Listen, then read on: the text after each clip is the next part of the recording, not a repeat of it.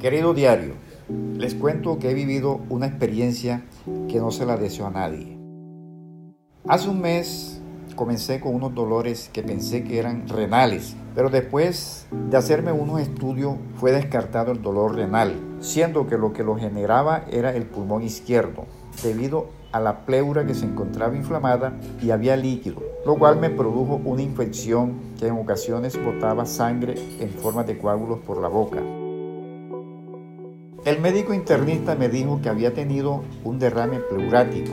Luego de analizar la cantidad de exámenes que me hicieron, un médico amigo sugirió que me hospitalizara de inmediato, cosa que mi familia y yo no queríamos hacer debido al virus que está en los hospitales y en el mundo entero. No tenía otra alternativa.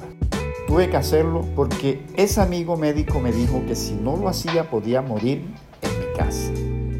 El día 27 de mayo fui acompañado de mi hija a hospitalizarme y qué susto nos llevamos cuando nos dijeron que iba a estar en el piso donde están los contagiados de COVID, ya que todo el que entra por problemas respiratorios o pulmonares lo consideran como caso sospechoso.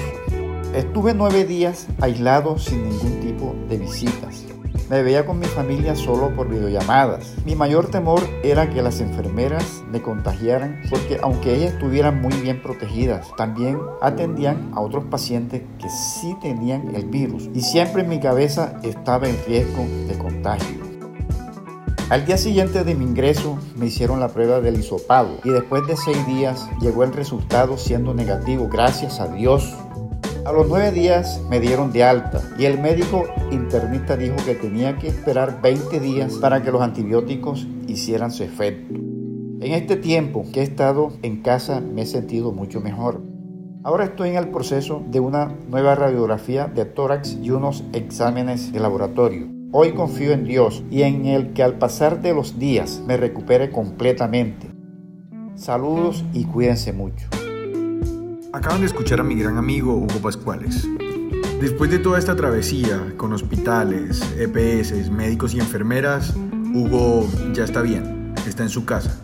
Y de parte de todo el equipo de Cartagena Federal, esperamos que te mejores.